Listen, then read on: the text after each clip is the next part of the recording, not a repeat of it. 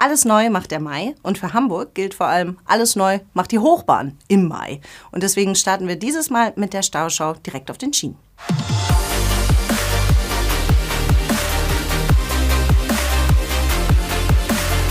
Denn auf der U2 und der U4 steht eine echte Hammersperrung an, fast ein ganzes Jahr lang. Bis April 2024 wird ein Teil der Strecke gesperrt.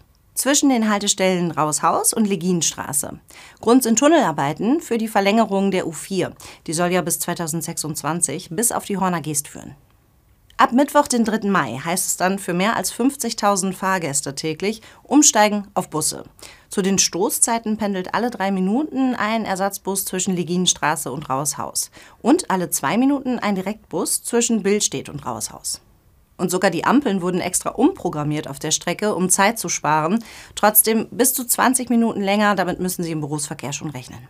Und wo wir schon auf den Schienen sind, schauen wir noch, was bei der S-Bahn so ansteht. Da gibt es nur eine längere Sperrung.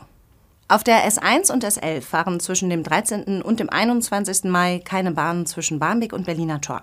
Die S-Bahn nutzt die Maiferien für Bauarbeiten an der neuen S4 nach Bad Oldesloe.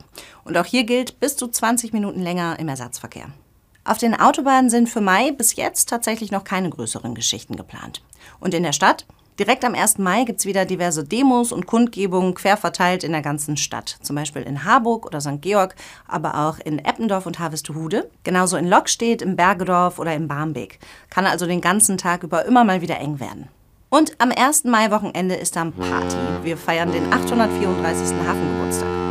Dafür sind schon ab Mittwochabend bis Montagvormittag diverse Straßen entlang der Hafenmeile gesperrt. In Altona, St. Pauli, in der Neustadt und der Hafen City.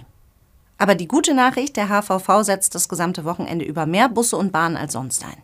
Also zumindest verkehrstechnisch ein vergleichsweise entspannter Monat. Kommen Sie gut an.